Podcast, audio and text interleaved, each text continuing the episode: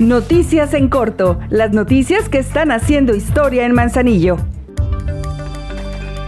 Durante la primera sesión ordinaria del Consejo Estatal de Salud Mental y Adicciones 2022, la presidenta de Manzanillo, Griselda Martínez, tomó protesta como integrante de esta agrupación, evento donde interactuó con la doctora Evalinda Barrón Velázquez, coordinadora de la Estrategia Nacional de Salud Mental y Adicciones, a quien expuso las acciones que se desarrollan en Manzanillo con el programa Educación para resistir el abuso de las drogas y la violencia y policías previniendo el delito con las cuales ha impactado a 2.395 alumnas y alumnos de guarderías primarias y secundarias, acciones que la Servidora Pública Federal se comprometió a trabajar de cerca para fortalecer lo que se ha implementado a favor de las y los manzanillenses.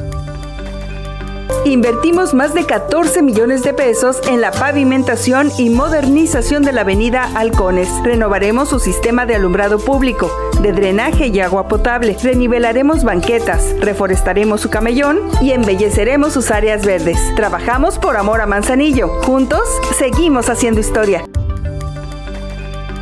Debido al temporal de lluvias y para evitar que los servicios y obras que realiza el Ayuntamiento de Manzanillo continúen sin afectaciones mayores, la presidenta Griselda Martínez entregó impermeables para todas las áreas del Ayuntamiento de Manzanillo y de esa forma las y los trabajadores estén protegidos de las inclemencias del tiempo. Esta adquisición con recursos propios tuvo una inversión superior a los 346.500 pesos.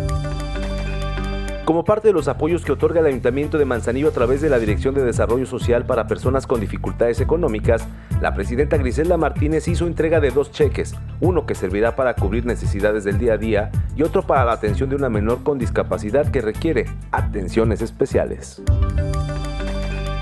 Ahora ya estás bien informado del acontecer de nuestro municipio.